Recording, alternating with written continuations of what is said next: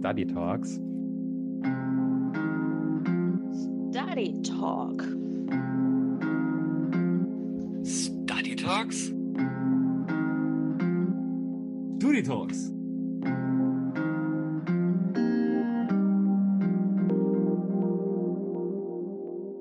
Zeit für Wiederholung, Wiederholung, Wiederholung, Wiederholung, Wiederholung, Wiederholung, Wiederholung. Sokrates bekommt Besuch. Höre, Sokrates, das muss ich dir erzählen. Halte ein. Dass du das, was du mir sagen willst, schon durch die drei Siebe gesiebt? Welche drei Siebe? Das erste Sieb ist die Wahrheit. Hast du alles, was du mir erzählen willst, geprüft, ob es wahr ist? Nein, ich hörte andere es erzählen und. So, so. Aber sicher hast du es im zweiten Sieb geprüft. Es ist das Sieb der Güte. Ist das, was du mir erzählen willst, gut? Nein, im Gegenteil. Nun, so lass mich fragen. Ist es notwendig, dass du mir das erzählst? Notwendig? Ja, nun das gerade nicht. Wenn es weder wahr noch gut noch notwendig ist, so begrabe es und belaste dich und mich nicht damit.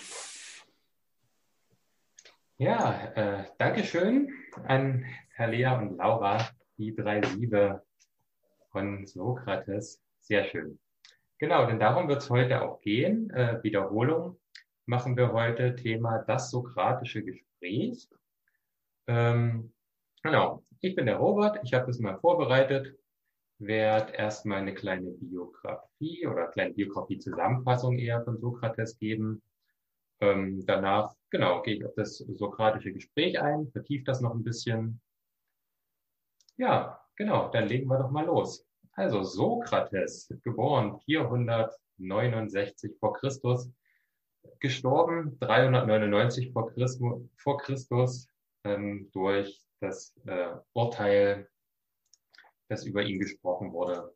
Aber dazu kommen wir später. Ja, der äh, Satz oder das verkürzte Zitat, muss man ja sagen, das wahrscheinlich die meisten von Sokrates kennen. Ich weiß, dass ich nichts weiß. Ähm, ja, stammt halt eben von Sokrates. Es ist halt äh, dahingehend verkürzt, dass es jetzt natürlich äh, paradox ist, wenn man das so sagt. Ich weiß, dass ich nichts weiß. Da kann man sagen, klar, da weiß ich ja schon was. Aber darum geht's ja gar nicht, sondern ihm ging es darum, dass der Unwissende, der sich seiner Unwissenheit bewusst ist, äh, näher an der Wahrheit ist als der Unwissende, der sich seiner Unwissenheit nicht bewusst ist. Ich denke, das kann man ganz gut nachvollziehen.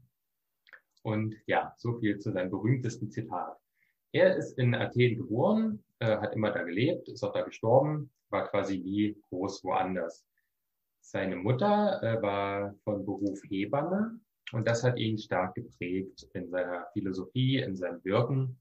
Ähm, da hat er die philosophische Hebammenkunst äh, von abgeleitet und er nennt sie die Mäeutik oder auch Maieutik. Es gibt da verschiedene Aussprachen von. Ähm, und das hat er halt so genannt, weil er davon ausgeht, dass seine Art, äh, vor allem zu fragen, ist, wie die Hebammenkunst äh, dabei zu helfen, etwas hervorzubringen. Aber da komme ich auch später nochmal drauf zurück. Er ähm, war bekannt als Marktplatzphilosoph. Ähm, also das kann man sich so vorstellen, es gab halt in Athen so einen Marktplatz und oder auch mehrere und er hat sich halt an solchen Orten aufgehalten und hat halt da äh, lautstark seine Fragen gestellt, hat äh, Leute äh, auf ihre Aussagen hin angesprochen, hat danach gefragt und ähm, hat sich damit tatsächlich ziemlich unbeliebt gemacht. Hat, das, hat den Unmut äh, der Leute ausgelöst, wurde äh, bespuckt, beschimpft, getreten. Also was man, alles, was man sich so vorstellen kann, wenn halt jemand unangenehme Fragen stellt, vor allen Dingen unaufgefordert. Ähm, dazu muss man natürlich sagen, während er das getan hat, waren äh, Frau und Kinder allein zu Hause, denn anstatt äh, eines Berufes nachzugehen, bei dem er tatsächlich Geld verdient, war er dann doch eher auf dem Marktplatz und hat Fragen gestellt. Aber das ist nochmal eine ganz andere Geschichte. Ähm, wichtig ist, dass er keine Schriften hinterlassen hat, äh, also überhaupt gar keine. Da müssen wir uns jetzt natürlich fragen, okay, woher wissen wir äh, überhaupt, was der so gemacht hat den ganzen Tag? Ähm, das wissen wir halt von seinen Schülern, die über ihn geschrieben haben. Und sein berühmtester Schüler ist halt der Platon. Von dem haben wahrscheinlich auch schon die meisten gehört. Und das ist auch die Hauptquelle über Sokrates, wobei es da wieder ein bisschen schwierig ist. weil Sokrates, nee, nicht Sokrates, Platon hat in seinen Werken in der Dialogform geschrieben und hat da Sokrates immer wieder als Figur ähm, mitspielen lassen und mitreden lassen. Und er hat so die Rolle des Philosophen ähm, verkörpert. Und äh, ja, also gerade in den älteren Werken von Platon kann man wohl davon ausgehen, dass es wahrscheinlich ist, dass es ziemlich nah an dem realen Sokrates dran ist. Daher sind halt äh, die Schriften, die frühen Schriften von Platon vor allen Dingen äh, Zeugnisse von Sokrates. Und da äh, Platon ja auch von ihm gelernt hat, kann man da auch so ein bisschen was draus ziehen.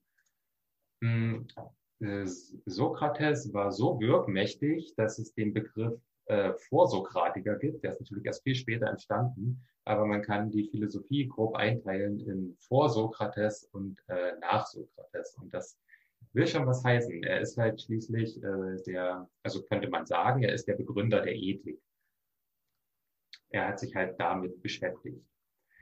Er ist, wie ich vorhin schon erwähnt habe, zum Tode verurteilt worden.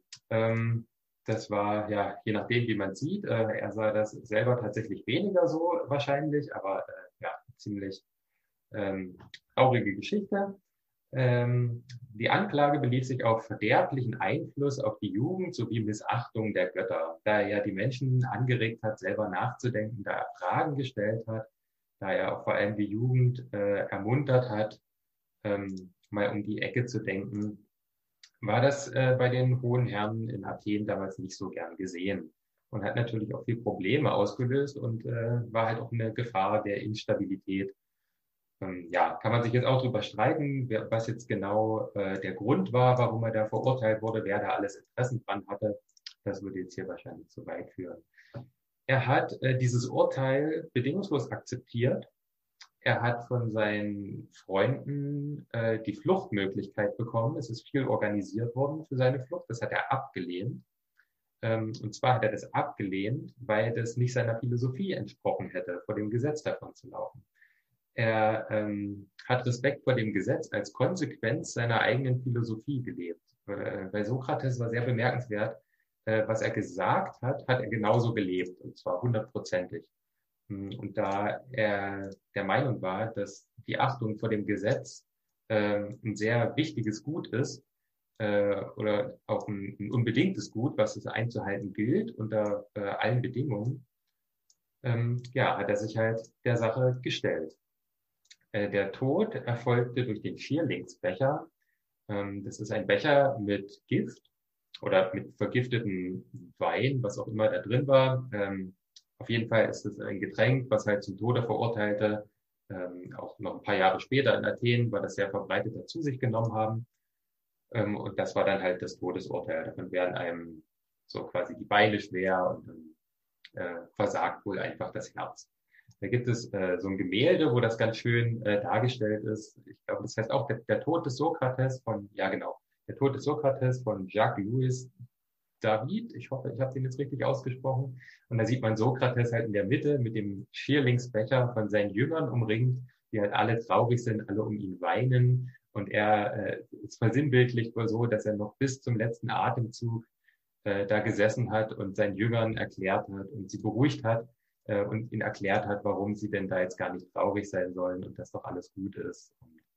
Ja, äh, schönes, schönes Bild ähm, auf jeden Fall, weil er das wohl wirklich so komplett hingenommen hat und äh, eigentlich waren es eher die anderen, die sein, seine Hinrichtung oder was heißt Hinrichtung, die sein Todesurteil so stark bedauert haben. Hm. Genau, gerade in der äh, Zeit der Aufklärung, also wir machen jetzt einen riesigen Sprung, halt ein bisschen weg von Sokrates, ähm, in der Zeit der Aufklärung wurden die antiken Schriften so ein bisschen neu belebt, weil sie auch viel übersetzt wurden. Und da gab es halt diese Wiederbelebung der antiken Philosophen und da auch ganz stark Sokrates und auch Platon. Ähm, und daran kann man auch einfach sehen, dass er während der gesamten Menschheitsgeschichte Platon, äh, Sokrates und seine Lehren haben immer wieder eine ganz große Bedeutung, wurden immer wieder von Philosophen aufgegriffen, äh, weiter bearbeitet. Ja, genau. Äh, deswegen unterhalten wir uns ja heute über den sokratischen Dialog, den es ja ohne Sokrates nicht geben würde. Und der ist halt aktuell, absolut aktuell. Obwohl man natürlich nicht vergessen darf, das ist knapp zweieinhalbtausend Jahre her, dass er gelebt hat. Ähm, ja, genau. das ist eigentlich soweit erstmal das Wichtigste zu Sokrates, zu seinem Leben, dass man ein bisschen so einordnen kann, wer der war, was er so gemacht hat. Ähm, genau. Kann er mal in die Runde gucken, ob vielleicht schon jemand eine Frage oder was zu, zu sagen hat. Wenn nicht, würde ich schon mal meine nächsten Aufzeichnungen aussuchen und direkt einsteigen mit der Wiederholung zum sokratischen Gespräch. Also ich habe zwei Hauptquellen dafür. Die eine ist natürlich äh, das, sowohl das Seminar als auch die PowerPoint-Präsentation von der Frau Stüber, ähm, die halt mit uns, für uns dieses Seminar und mit uns dieses Seminar gehalten hat. Ähm, und äh, das äh, Buch, das Sokratische Gespräch in Theorie und Praxis von Detlef Forster. Das äh, habe ich dann im Nachhinein daran gelesen und da habe ich sehr viel her. Deswegen ähm, gibt es auch so ein paar kleine Unterschiede teilweise, aber äh, ja, es zählt ja auch nicht der, der genaue Wortlaut oder so. Es geht ja darum, dass wir es verstanden haben, dass wir verstehen, was das alles soll und das vielleicht auch so ein bisschen darstellen können. Ähm, ja, also ganz nebenbei, ich finde, es äh, ist ein ganz cooles Thema als erstes Thema für unseren Podcast, äh, weil es ja auch viel darum geht, wie wir miteinander reden. Und das wird ja in Zukunft ja hoffentlich viel passieren, das Miteinander reden. Und ja, das ist vielleicht gar nicht so schlecht, wenn wir uns da auch ein bisschen Gedanken drüber gemacht haben.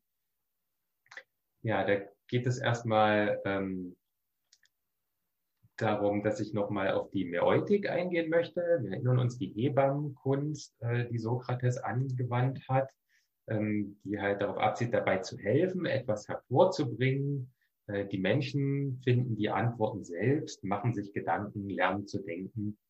Äh, die Grundannahme von Sokrates war dabei, dass äh, die GesprächspartnerInnen bereits über das Wissen verfügen. Ähm, und dass es ihnen nur gerade nicht oder noch nicht bewusst ist. Äh, darauf würde ich jetzt mal weniger eingehen, weil es ein ziemlich komplexes Thema, wie das mit den Ideen und dem vorhandenen Wissen und so zusammenhängt. Ja, mal sehen, vielleicht gehen wir da irgendwann mal drauf ein, aber das würde jetzt zu weit führen.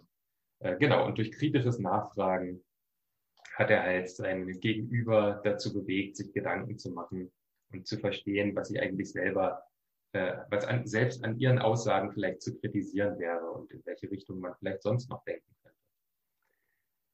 Genau, dieses äh, sokratische Gespräch stammt eigentlich, also so wie es heute geschieht, stammt aus der Neosokratik und äh, da kann man äh, Leonard Nelson und Gustav Heckmann als Begründer nennen für diese Strömung.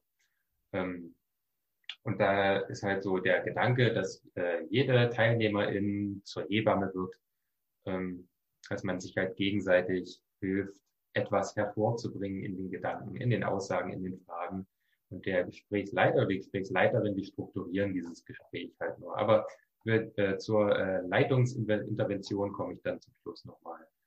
Hm, es geht um ein respektvolles Miteinander. Also das, dieses ganze Gespräch ist an sich ein respektvolles Miteinander, denn es geschieht auch nach ganz klaren Regeln. Und es geht da auch darum, dass alle gemeinsam ein großes Ziel erreichen. Ganz wichtig ist, dass es absolut undogmatisch abläuft. Also die Teilnehmenden sollten auf jeden Fall die Fähigkeit haben, äh, Gesagtes auch wieder zurückzunehmen, da neu drüber nachzudenken.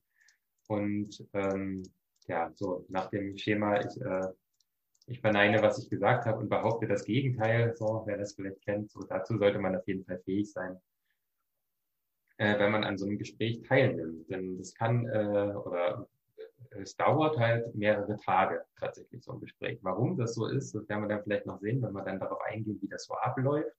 Denn äh, das ist eine ganz schön komplexe und spitzfindige Angelegenheit. Aber das ist natürlich noch die wichtigste Frage, warum machen wir das überhaupt? Was bringt uns denn dieses sokratische Gespräch? Also dieses äh, Gespräch bringt uns eine Allgemeingültigkeit, äh, die wir letzten Endes daraus ableiten. Aber das ist eigentlich nur der Zweck, wenn man so oberflächlich hinguckt. Denn diese Allgemeingültigkeit gilt eigentlich nur für den Moment und für diese Gruppe. Und ähm, deswegen, also finde ich, dass es halt eigentlich darum geht, äh, die, die Bewusstwerdung über den Gebrauch äh, und die Bedeutung von Begriffen zu erlangen. Was halt äh, letztendlich darin gipfelt, dass wir ein tieferes Verständnis dieser Begriffe haben. Das ist auch in dem, in dem Buch, ähm, was ich vorhin erwähnt habe, das sokratische Gespräch in Theorie und Praxis, da wird auch viel erwähnt, äh, wie die Teilnehmenden ähm, sich dann geäußert haben, dass ihnen dieses Gespräch wahnsinnig viel gebracht hat in ihren Denkstrukturen, in ihren Ansichten, in ihrem Verständnis von Begriffen und generell in ganz vielen ähm, Bereichen ihres Denkens. Also es geht gar nicht so sehr darum, was letztendlich rauskommt. Natürlich ist das schön und hilfreich, ähm, aber das ist, das ist gar nicht so das Hauptding, sondern das Hauptding ist wirklich dieser Prozess, den miterlebt zu haben und den vielleicht dann auch wieder erleben zu wollen, immer wieder und darin besser zu werden. Genau. Also dazu muss ich natürlich sagen, ich habe an so einem sokratischen Gespräch, außer jetzt dieses stark verkürzte, was wir im Seminar gemacht haben, noch nicht teilgenommen. Deswegen kann ich jetzt wirklich nur das, was ich theoretisch darüber gelernt habe, wiedergeben. Und äh, ja, das werde ich jetzt versuchen. Deswegen komme ich jetzt mal zu den Merkmalen. Ähm, die Merkmale, ja genau. Ähm, ich fange mal an mit, am Anfang steht meist äh, die oder eine philosophische Frage oder oder irgendwas, was man nicht unbedingt eine Frage, muss es auch nicht unbedingt sein. Es wird schon als Frage formuliert, aber es wird erstmal so, äh, man braucht halt was, was einen bewegt, was man wissen will, was man, wo man irgendwie Klarheit haben will. Ähm, dazu kann man einen Stimulus verwenden. Also Stimulus ist halt was, was anregt, äh, sich Gedanken zu machen. Das kann ein Bild, ein Zitat, politisch aktuelles Thema, was auch immer sein. Und ähm, es sollte halt so interessant sein, dass äh, alle Teilnehmenden das wirklich so cool finden, dass sie sich mehrere Tage am Stück darüber unterhalten wollen. Das ist halt, kann ich mir vorstellen, wahrscheinlich gar nicht so einfach. Ähm, aber das ist äh, wirklich so der Anfang. Ähm, wichtig ist zu sagen, es gibt verschiedene Diskurstypen. Es gibt so drei große. Ähm, das erste wäre die Wesensbestimmung. Da geht es wirklich, man hat einen Begriff äh, und möchte den bestimmen, zum Beispiel, was ist Kunst oder was ist ein Kunstobjekt? Könnte eine solche Frage sein. Oder auch, was bedeutet der Tod für unser Leben? Nach einer Bedeutung wird da gefragt. Das wäre alles äh, eine Wesensbestimmung. Es gibt noch die Frage, welche Werte liegen einer Entscheidung zugrunde. Das fällt genau genommen auch in die Wesensbestimmung. Da kann man dann sowas fragen wie, äh, wie wird unser Handeln durch Moral beeinflusst? Hm. Und äh, ja, das, die, die zweite, der zweite große Diskurstyp äh, wäre die Frage durch Abwägung beantworten. Ähm, da stellt man dann quasi Argumente gegenüber und äh, die, die stärkere Seite äh, wird dann zur Wahrheit. Und da kann man zum Beispiel sowas fragen wie, äh, bringt uns die Technik eine bessere Zukunft? Das wäre eine typische Frage äh, durch Abwägung, äh, die man durch Abwägung beantworten kann. Ja, die Beispiele habe ich auch äh, aus dem Buch. Ähm, und die dritte wäre der deskriptive Diskurs, den lasse ich jetzt mal raus. Erstens, weil ich ihn noch nicht zur Gänze verstanden habe und zweitens, weil es jetzt auch einfach zu weit führen würde. Ähm, denn da geht es dann um Stufen ähm, des, des Gespräches. Da gehe ich nochmal ganz kurz drauf ein. Also äh, laut dem Buch gibt es äh, drei Stufen. Worum es hier jetzt die ganze Zeit geht und worüber wir hier die ganze Zeit sprechen, ist das sokratische Gespräch erster Stufe. Ähm, also, dass es zum Beispiel eine Wesensbestimmung ist oder eine Frage durch Abwägung beantwortet wird. Die zweite Stufe wäre dann der Erkenntnisprozess sokratischen Gesprächs der ersten Stufe, die da thematisiert wird. Also man fragt sich zum Beispiel, wie bin ich denn zu dieser Erkenntnis aus dem Gespräch der ersten Stufe gekommen? Beispielsweise an welcher Stelle habe ich meine Auffassung ändern müssen und was geschah in mir? Das könnte eine Frage sein für äh, das sokratische Gespräch zweiter Stufe. Und dann gibt es noch die dritte Stufe, die sogenannte anamnetische Vergegenwärtigung vergangenen Sprechens. Ähm, da geht es dann wirklich um die Sprache im Gespräch der zweiten Stufe, dass das nochmal thematisiert wird. Und dann wird es wirklich ganz verrückt und äh, kompliziert. Ähm, da könnte man dann sowas fragen wie oder sagen wie, äh, ich wüsste, wenn zum Beispiel um das Gefühl Glück ging äh, in, in der ersten Stufe, ja zum Beispiel, was ist Glück oder wo empfinden wir Glück, was bedeutet Glück. Ähm, dann könnte im dritten sowas sein wie, ich wüsste nicht, welches Gefühl ich hätte, wenn ich nicht gelernt hätte, dass das, was ich jetzt empfinde, Glück ist. Ich muss also fragen, wie habe ich Glück gelernt? Das war jetzt auch ein Zitat aus dem Buch. Und ja, wie gesagt, da will ich jetzt nicht näher drauf eingehen. Das äh, führt viel zu weit und ist auch sehr kompliziert. Ähm, Genau, wichtig ist, äh, dass sämtliche Begriffe, die während eines solchen Gesprächs benutzt werden, natürlich von allen verstanden werden müssen. Es geht viel um Definition, viel um Begriffsklärung. Aber ganz wichtig ist, dass man auch akzeptieren muss, dass es da natürlich Grenzen gibt. Man muss innerhalb eines solchen Gesprächs ganz viele Begriffe benutzen, die man nicht bis ins Letzte definieren kann. Das kann natürlich auch für Probleme sorgen, äh, natürlich. Ähm, aber das äh, ja, muss man einfach akzeptieren, weil dieses Gespräch ja sonst ins Unendliche abschweifen würde. Ähm, ein Zitat von Gustav Heckmann ist dazu, ähm, nee, gar nicht, das ist der nächste Punkt. Genau, der nächste Punkt ist nämlich keine überzeitliche Allgemeingültigkeit. Das, was ich vorhin schon mal erwähnt habe, das gilt halt nur für die Gruppe, das gilt nur für diesen Zeitpunkt, in dem diese Allgemeingültigkeit, diese Wahrheit, diese wahre Aussage letztendlich abstrahiert worden ist und das Zitat von Gustav Heckmann dazu ist, die im sokratischen Gespräch gefundene Wahrheit hat immer den Charakter der Vorläufigkeit. Der Konsens gilt somit bis auf weiteres. Und ähm, ja, genau. Warum ist das so? Denn mit jeder neuen Erfahrung, die die Teilnehmenden machen, gilt es, äh, diese Erfahrung in den Diskurs wieder mit einzufließen zu lassen. Also man stellt sich vor, so eine Gruppe von vielleicht acht Leuten hat äh, so als äh, allgemeingültige Wahrheit, dass äh, die Eigenschaft eines Kunstobjektes wäre, dass ich es zu Kunst erkläre, dass, dass eine Eigenschaft davon ist, dass etwas Kunst ist. Aber wenn jetzt jemand hinausgeht äh, in die Welt, vielleicht schon eine Stunde nach dem Gespräch einfach eine ganz andere Erfahrung macht, dann müsste man eigentlich wieder von vorne beginnen damit. Und so ist es auch gemeint. Und da sieht man nochmal, dass es gar nicht so sehr um die Wahrheit geht, sondern eher um den Prozess. So, jetzt komme ich zu den Regeln. Es gibt äh, laut dem Buch auch äh, Regeln, sowohl für die Leitung als auch für die Teilnehmung oder TeilnehmerInnen. Dann gehe ich erstmal auf die Leitungsregeln ein. Das erste ist, halte deine Meinung zurück. Also die Leiterin ähm, sollte keine oder darf keine eigene Meinung einbringen. Darum geht es nicht. Es begleitet und strukturiert nur. Also sie oder er. Ähm, man sorgt für ein wechselseitiges Verständnis. Man fragt also nach ähm, ganz gezielt einzelne Personen, hast du verstanden, was Person X gerade gesagt hat? Kannst du mit eigenen Worten wiedergeben, was Person Y gerade gesagt hat? Und das, äh, ja, für die, die mit dabei waren bei dem Seminar, die werden sich bestimmt daran erinnern, dass wir das gemacht haben, dass das gar nicht so einfach war. Ähm, dieses äh, Hin und Her, aber da gehe ich dann auch nochmal genauer drauf ein. Äh, drittens, verfolge den roten Faden. Das bedeutet, man macht die Gesprächsphasen äh, in der Leitung sehr sichtbar. Ähm, ja, das ist wichtig, dass das immer zu erkennen ist und immer präsent ist. Äh, viertens, sorge für das Fußfassen im Konkreten. Ähm, es wird nämlich vom Beispiel zum Allgemeinen hin abstrahiert. Und darum ist es sehr wichtig, dass es wirklich um gelebte Erfahrungen geht und dafür muss die Leitung auch sorgen. Fünftens, strebe ein Ereignis an, wieder nach dem Motto, der Weg ist das Ziel. Also das Ereignis wird angestrebt. Das bedeutet nicht, dass wir wirklich zu dem Ziel kommen, eine Allgemeingültigkeit äh, zu abstrahieren. Das könnte den Zeitrahmen für gewisse Themen einfach sprengen und in bestimmten Gruppenkonstellationen, ähm, ja, da muss man sich damit zufrieden geben können, dass man dieses Ziel vielleicht gar nicht erreicht. Und sechstens, zeige den nächsten Abstraktionsschritt. Äh, da komme ich dann noch hin, wenn es zur Abstraktion geht, welche Schritte es da gibt. Und da muss man immer klar zeigen, okay, wir befinden uns jetzt in diesem Schritt ähm, wir gehen jetzt über in den Schritt und immer zu sagen, okay, was ist da jetzt wichtig? Dann gibt es Regeln für die Teilnehmenden. Punkt eins: Sag deine eigene Meinung. Also es geht wirklich um die Meinung. Es geht nicht darum zu sagen, ja, hier Sokrates hat dies gesagt oder äh, im Buddhismus ist das so und so. Darum geht es überhaupt nicht.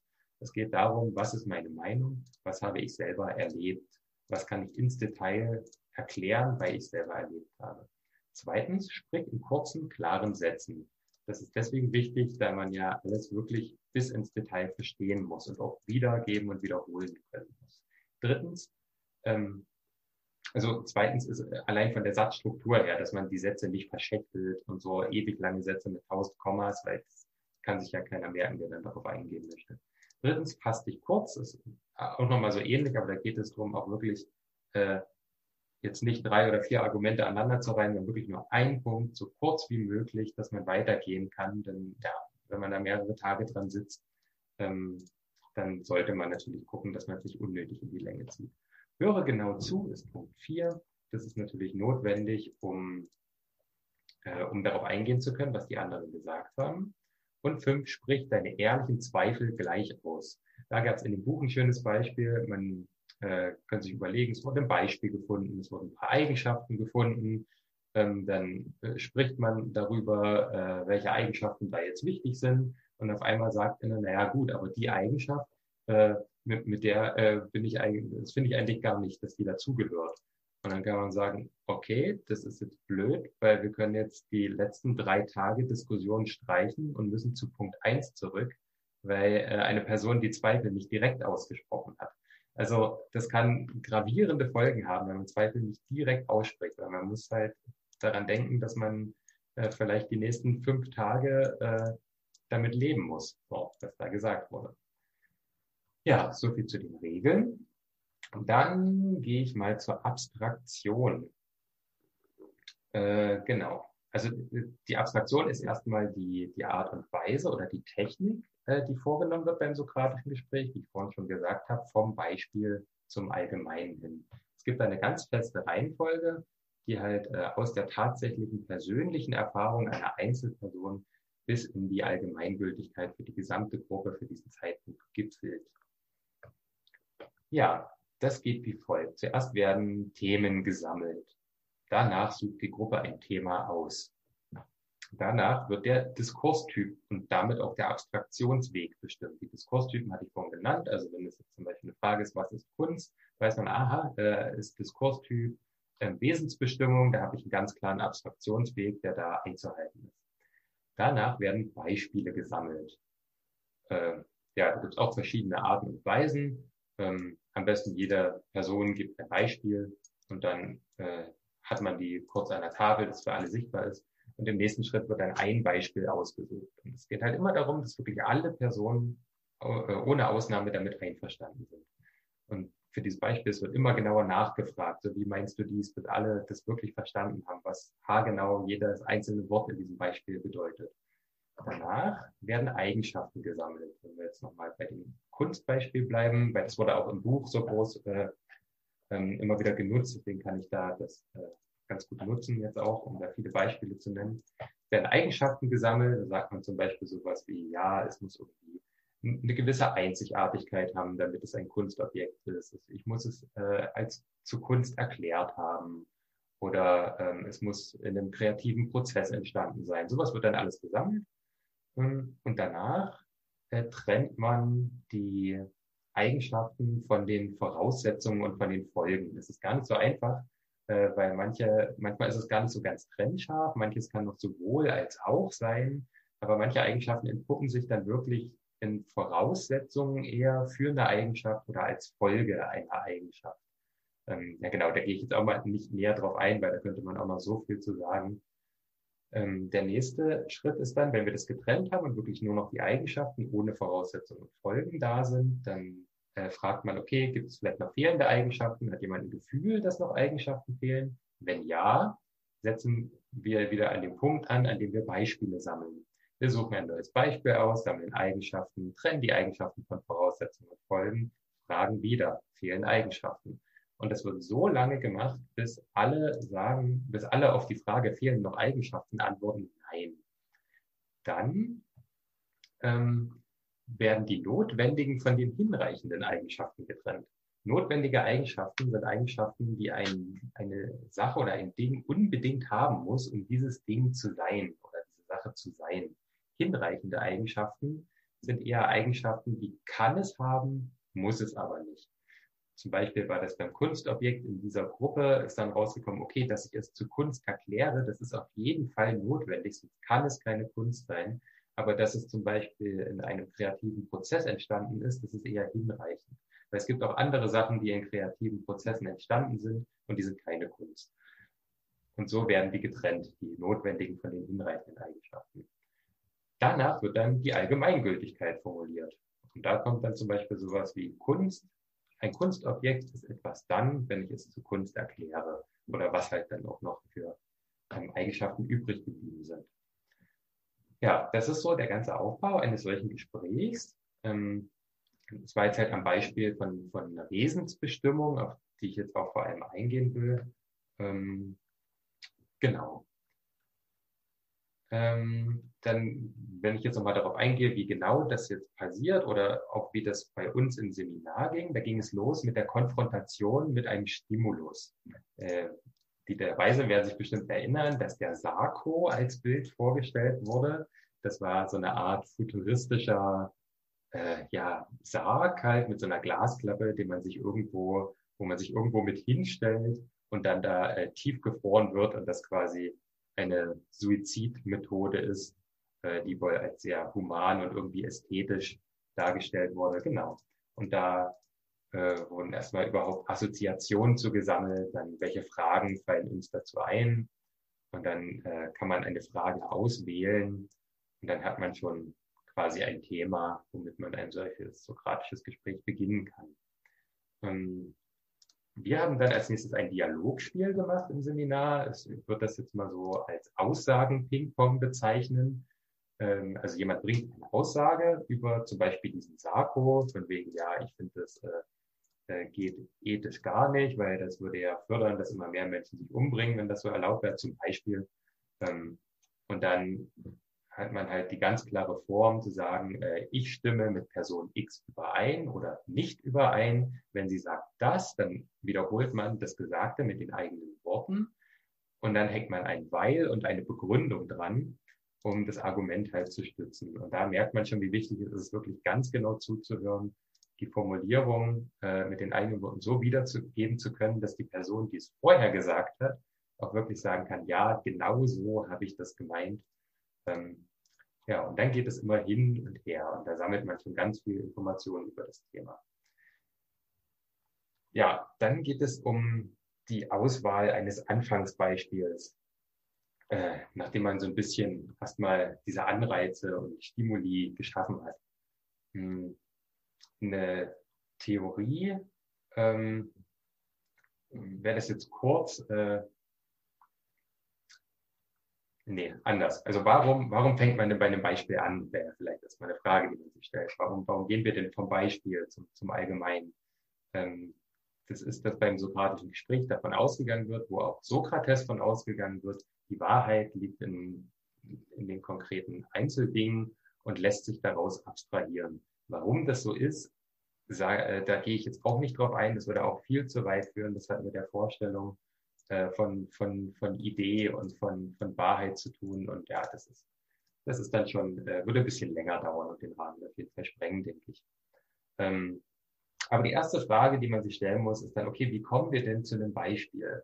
Dazu muss ich sagen, dass, das habe ich jetzt sehr viel aus dem Buch, ähm, was ich jetzt schon ein paar Mal erwähnt habe, und das ist eher so ähm, geschrieben als, äh, als kleines, kleines Buch für die Leitung. Also wenn man eine Leitung eines solchen Gesprächs übernehmen will, dann liest man dieses Buch sozusagen. Und aus der Sicht erzähle ich das jetzt auch so ein bisschen. Also wie kommen wir zu einem Beispiel? Ähm, man könnte jetzt sagen, okay, was für AnfängerInnen vor allem empfohlen wird, ähm, jede Person erzählt ein Beispiel, wie ich es vorhin schon gesagt habe. Der Nachteil daran ist, es besteht überhaupt noch gar kein gegenseitiges Vertrauen zur Gruppe. Das sind halt irgendwelche Leute, die haben sich angemeldet zu diesem Gespräch und äh, dann erzählt jeder sein, sein Beispiel, aber das ist vielleicht noch gar nicht so 100% ehrlich und so 100% die Erfahrung, die wirklich gemacht wurde. Äh, man kann aber auch sagen, okay, äh, was meint ihr denn zu dem und dem Thema? Äh, was haben wir da für einen Nachteil? Ja, irgendwann kommt bestimmt jemand mit einem Beispiel, ähm, aber erstmal kann das sehr lange dauern, bis das soweit kommt, weil man will da ja nicht eingreifen in diesen kreativen Prozess. Ähm, und alles, was bis dahin gesagt wurde, was vielleicht schon in, in weitere Abstraktionswege führt, zum Beispiel das Sammeln der Eigenschaften, das darf nicht beachtet werden.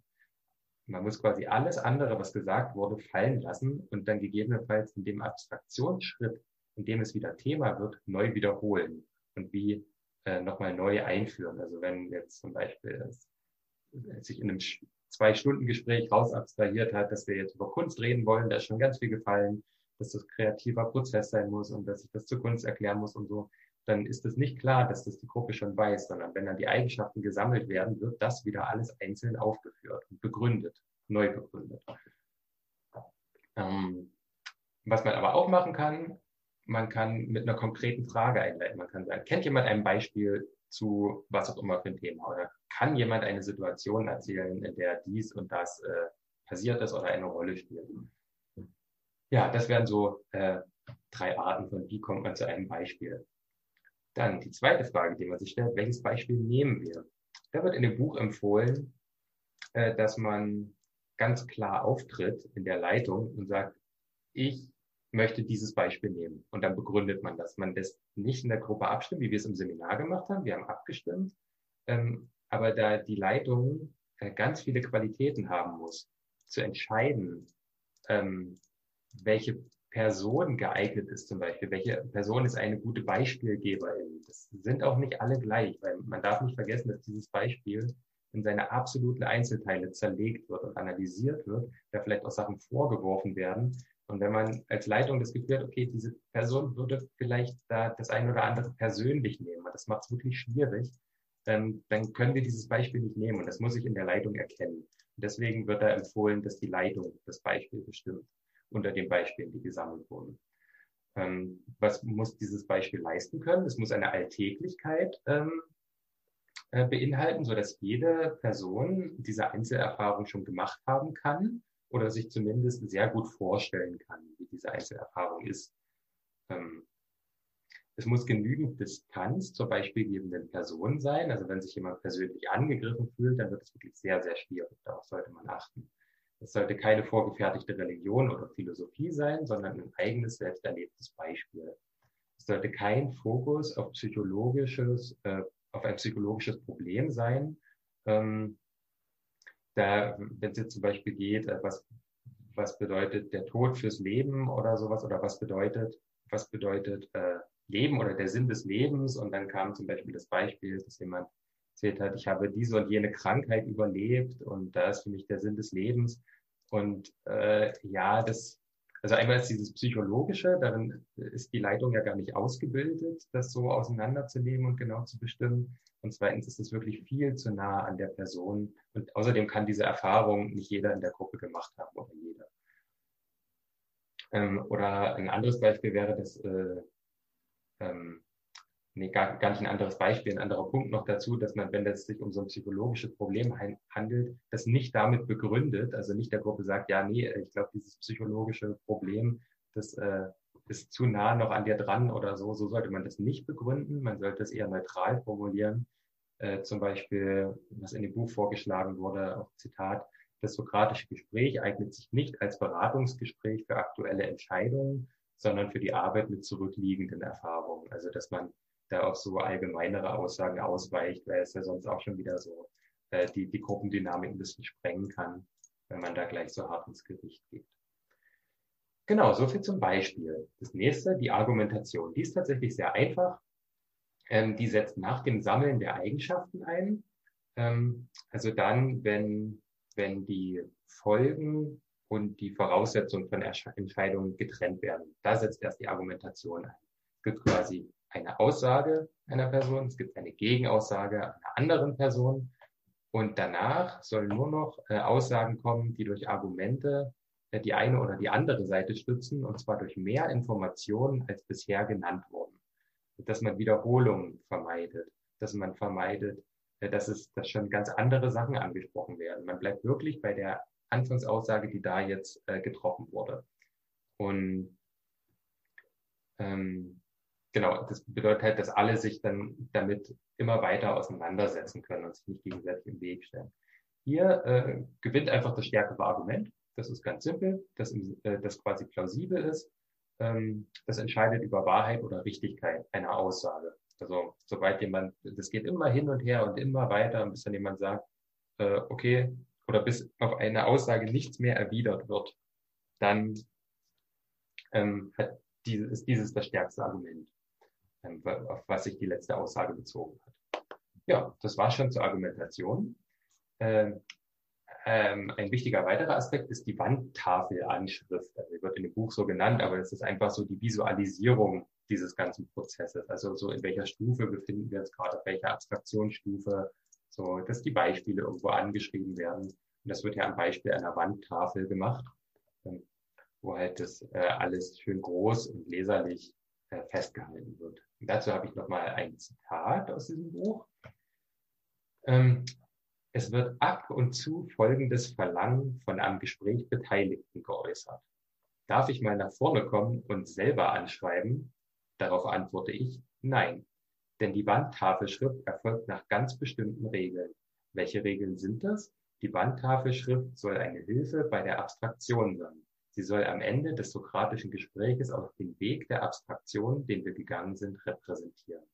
Also, die Leitung übernimmt diese Wandtafelanschrift. Es geht nicht darum, dass sich da jede Person irgendwie einbringen kann. Es geht darum, dass es ganz klare Regeln befolgt und dass es am Ende sehr strukturiert und nachvollziehbar äh, alles an dieser Wandtafelschrift dran ist. Da werden erstens die Beispiele, die am Anfang gesammelt werden, kurz skizziert, also nur mit ein paar Schlagwörtern. Das haben wir äh, im Seminar auch so gemacht. Die Eigenschaften bei Abstraktion werden übersichtlich untereinander aufgeschrieben, also nicht mit Komma hintereinander, sodass man irgendwann gar nicht mehr sieht, wo steht was, sondern untereinander. Ähm, danach werden die Eigenschaften äh, ausgeschnitten und auf, als einzelne Zettel auf den Boden gelegt, oder man kann es sich auch in einer großen Wand machen oder was auch immer, und thematisch geclustert. Das bedeutet, dass sie also nach Thema, die irgendwie was miteinander zu tun haben, schon mal so in denselben Bereich gelegt werden, zusammen in so eine Gruppe. Ähm, dann, wenn wir beim Schritt sind, wo wir entscheiden, was ist notwendig oder hinreichend äh, an Eigenschaften, dann äh, wird darauf geachtet, dass immer nur die Eigenschaft, um die es gerade geht, sichtbar ist. Alle anderen werden umgedreht oder zugedeckt, dass wirklich der Fokus auf diesem einen liegt.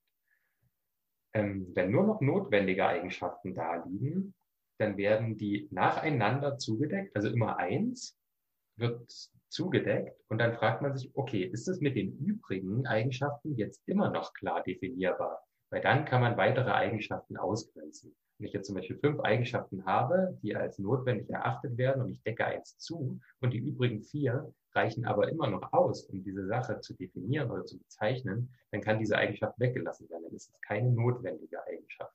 Und so wird das dann nochmal mit jeder Eigenschaft einzeln gemacht. Und jetzt komme ich zum letzten. Äh, ja, habt euch bestimmt schon gefragt, man kommt ja endlich zum Ende. Dazu komme ich jetzt. Ähm, das ist die Intervention. Also nochmal für die Leitung. Ähm, was, wann muss interveniert werden? Warum muss überhaupt interveniert werden? Vor allen Dingen muss interveniert werden, um immer wieder das Verständnis herzustellen. Ähm, also dieses, was ich vorhin schon erwähnt habe, dieses Fragen. Hast du verstanden, was Person X damit ausdrücken will? Kannst du es mit deinen eigenen Worten wiedergeben? War es das, was du gemeint hast, was jemand anders mit seinen eigenen Worten wiedergegeben hat? Wer kann helfen, das präziser zu formulieren oder eine, eine Aussage zu finden, die alle verstehen können? Das ist der eine Punkt. Der andere Punkt ist, die Gefahr des Entgleiten des Gesprächs ist oft gegeben.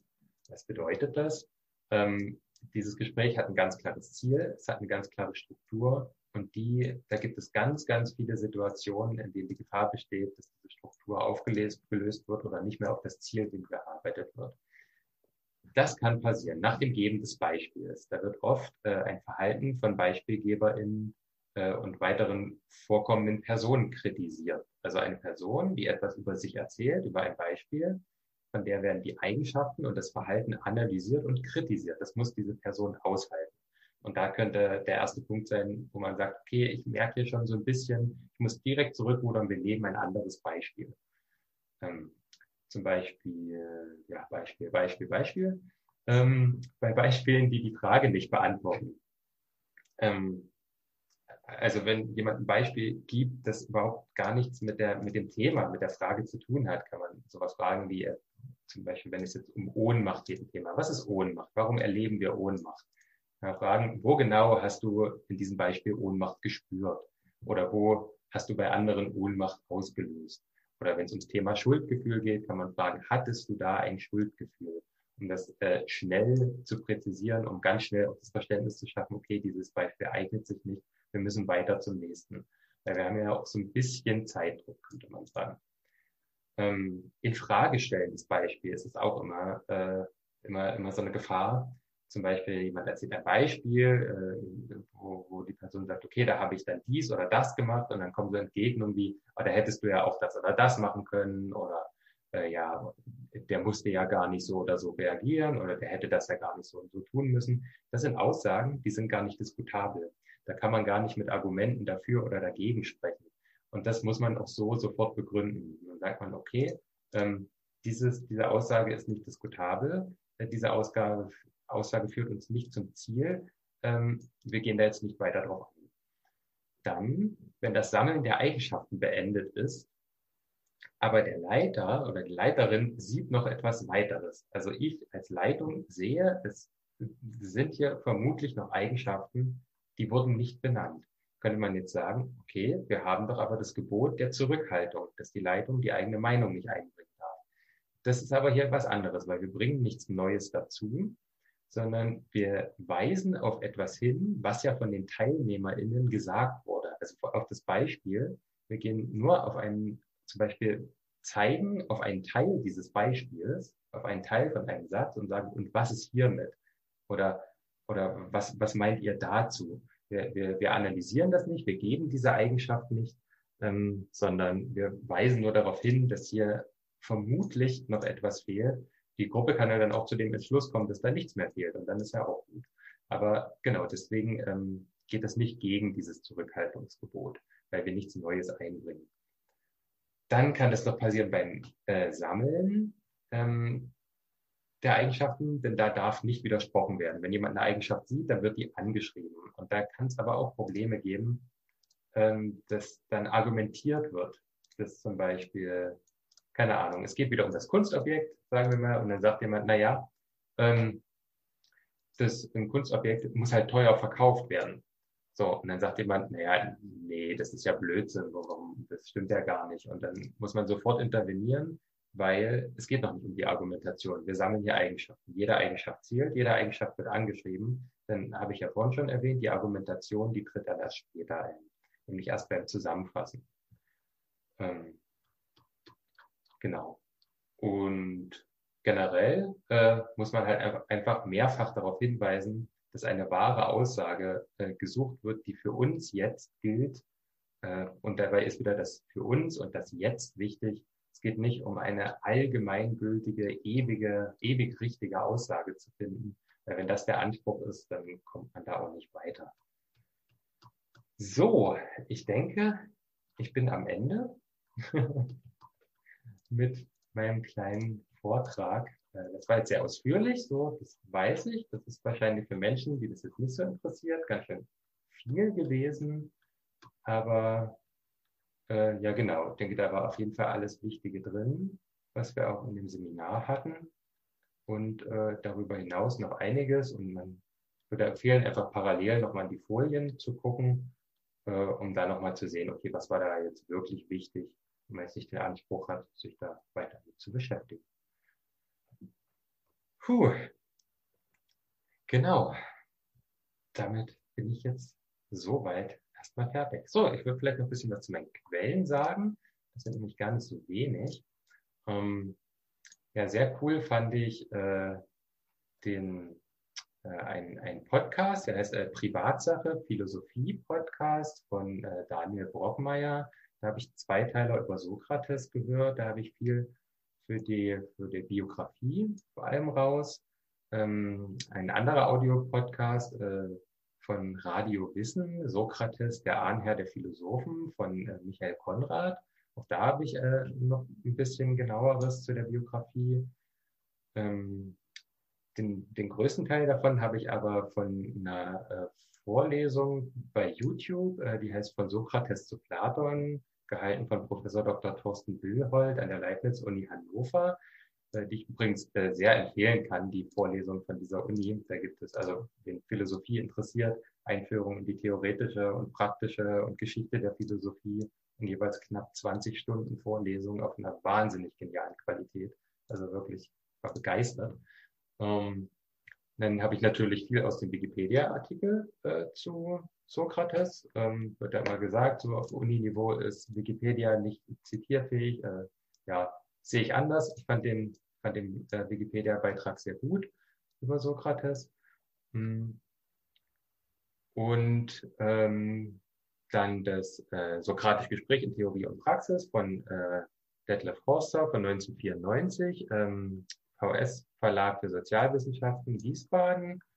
Ähm, natürlich die PowerPoint-Präsentation von äh, Christiane Stüber, ähm, die die, genau, das äh, vom Anfang, ähm, der kleine Dialog, der hier so nett vorgetragen wurde, äh, es nennt sich Besuch bei Sokrates.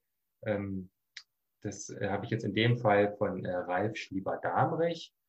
Ähm, und was ist noch? Ach ja, genau. Äh, ein, ein Film noch, den ich gesehen habe. Ich glaube, das ist der erste Schwarz-Weiß-Film, den ich mir tatsächlich freiwillig angeguckt habe, weil er einfach so gut war. Ähm, der Tod des Sokrates äh, vom katholischen Filmwerk GmbH, äh, vom Produzenten Franz Josef Wild und Regisseur Walter Riller von 1967. Sehr empfehlenswert. Mir war ja gar nicht bewusst, äh, wie Filme noch so sein können, wenn die, äh, ja, wenn da noch nicht so viel äh, bombastische Action und Filmschnitte und was weiß ich alles drin sind. Das war halt wirklich anderthalb Stunden Inhalt. Sehr, sehr schön. Ja, genau. Und jetzt sehe ich schon, äh, ich habe nur die Laura so lange hier noch bei der Stange halten können. Äh, jetzt gerade noch die Christine, die hier noch mit reinspringt, die es jetzt gerade gegen Ende noch geschafft hat. Und ja, dann würde ich doch mal fragen, Laura, wie sieht's denn aus? Hast du das alles verstanden, was ich hier erzählt habe? Bist du, bist du erschlagen oder hast du Fragen oder irgendeine Meinung dazu? verstanden schon, jetzt so wiedergeben könnte ich es nicht. Ich höre dich tatsächlich gerade gar nicht. Ich hoffe, ich das liegt nur an mir. Um, ja, jetzt, jetzt höre ich dich. Ja, jetzt schon? okay, gut. interessant. ähm, verstanden, ja. Aber jetzt so prompt wiedergeben könnte ich es vermutlich nicht. Trotz Notizen. nicht wie im sokratischen Gespräch so kurz gefasst war es dann doch nicht. ja, das stimmt. Aber sehr interessant, da nochmal einzusteigen, das nochmal zu wiederholen. Ja. Ja, cool, das freut mich. Ja, das war jetzt doch schon sehr, sehr ausführlich im sokratischen Gespräch. Aber dazu muss ich auch sagen, so die antike Philosophie, das ist voll mein Ding so. Da beschäftige ich mich schon eine Weile mit, da interessiere ich mich wahnsinnig dafür. Deswegen habe ich mich auch sehr, sehr darüber gefreut, hier dieses Thema zu machen, auch als erste Folge für unserem Podcast. Ja. Puh, jetzt bin ich doch schon ganz gefällt. Ich muss erstmal ein Stück Wasser trinken. Hals sich ganz vertrocknet an. Ja, und alle, alle anderen habe ich jetzt erfolgreich verscheucht. nee, alles gut. Die Talea hat ja schon vorher angekündigt, dass sie dann irgendwann los muss. Ich glaube, genau. es waren auch ein paar Internetverbindungen, die das Problem darstellten. Ja, das ist mir auch aufgefallen. Ja, genau. Heute ist übrigens Nikolaus, hat noch gar niemand erwähnt. Ne? auch gut. Erste Folge äh, Nikolaus 2020. Stimmt. Das kein guter Einstieg ist. Ja. Nee, ich wüsste jetzt auch ehrlich gesagt gar nicht, was man darüber noch groß diskutieren kann. Aber ja, vielleicht nochmal zu diesem, äh, zu diesem Schwarz-Weiß-Film, äh, Der Tod des Sokrates. Also die, die äh, Quellenangaben sind dann natürlich alle unter dem Podcast zu finden, wenn er denn mal irgendwo hochgeladen wird, was bestimmt passieren wird. Ähm, genau, also wenn man mal sehen will, das ist so wunderschön dargestellt, wie, wie Sokrates einfach redet, wie er, wie er fragt, wie er argumentiert. Das ist, das ist wirklich, wirklich cool dargestellt. Das ist, also ich saß da wirklich gebannt davor und dachte mir nur, wow, das klingt fast so, als wärst du einfach in der falschen Zeit geboren. So. Warum konntest du nicht mit Sokrates auf dem Marktplatz chillen? ja. Aber ja, genau, vielleicht, vielleicht sollten wir das auch einfach mal tun, weiß gar nicht. Ich gerade sagen, das kann dich ja motivieren, einfach mal zu sagen, man stellt sich auf dem Eilbadplatz und fängt an zu reden. ja. Ja, das wäre bestimmt interessant. Vor allem interessant, äh, wie die Reaktionen dann so sind. Das kann man ja vielleicht, das kann man an verschiedenen Orten Deutschlands machen und dann kann man eine, eine soziologische Studie draus machen und gucken, was man daraus wieder kann. Wäre auf jeden Fall mal ein interessantes Projekt, das man mal in die Gänge leiten könnte. Ja, ja, das stimmt. Oh ja, apropos Projekt. Ähm, ja, unser, äh, unsere Podcast-Idee ist ja hier noch ganz frisch, aber bisher gibt es ja schon die Idee, als gemeinsames Projekt innerhalb des Podcastes so einen Zeitstrahl zu erarbeiten, wo wir vor allem sämtliche wichtige Persönlichkeiten, die in unserem Studium eine Rolle spielen, da eintragen, kurz äh, drei Zeilen dazu schreiben und dieser Zeitstrahl wächst und wächst über die gesamte Zeit des Studiums. Und genau, da würde ich jetzt einfach auch von, von dem, was ich jetzt über die Biografie von Sokrates äh, hier erzählt habe, würde ich das vielleicht auch einfach schon mal beim Sokrates eintragen. Der wird ja vermutlich auch so ziemlich der Erste in unserem Zeitstrahl sein. Also wäre natürlich super interessant, wenn da jetzt noch jemand eine Person von vorher bringt, aber das glaube ich tatsächlich nicht. Zweieinhalbtausend Jahre ist ja dann doch schon eine ganze Weile her. Wow. Genau. Gut, dann äh, danke fürs Zuhören. Viel Spaß beim Wiederholen und Lernen. genau. Und bis zum nächsten Mal. Zwar werde ja ich, falls meine Argumente für die Unsterblichkeit wirklich unzutreffend sein sollten, nicht mehr lange im Irrtum bleiben. Aber das kann uns nicht von der weiteren Untersuchung entbinden. Leistet mir also nur ja Widerstand, wenn ihr findet, dass ich Unrecht habe. Und lasst euch nicht verführen von meiner Hartnäckigkeit. Vielleicht betrüge ich wirklich mich selber und euch dazu und fliege davon und lasse wie die Biene den Stachel in euch zurück. Nein, ich sage euch dies. Kümmert euch nicht um Sokrates. Kümmert euch um die Wahrheit.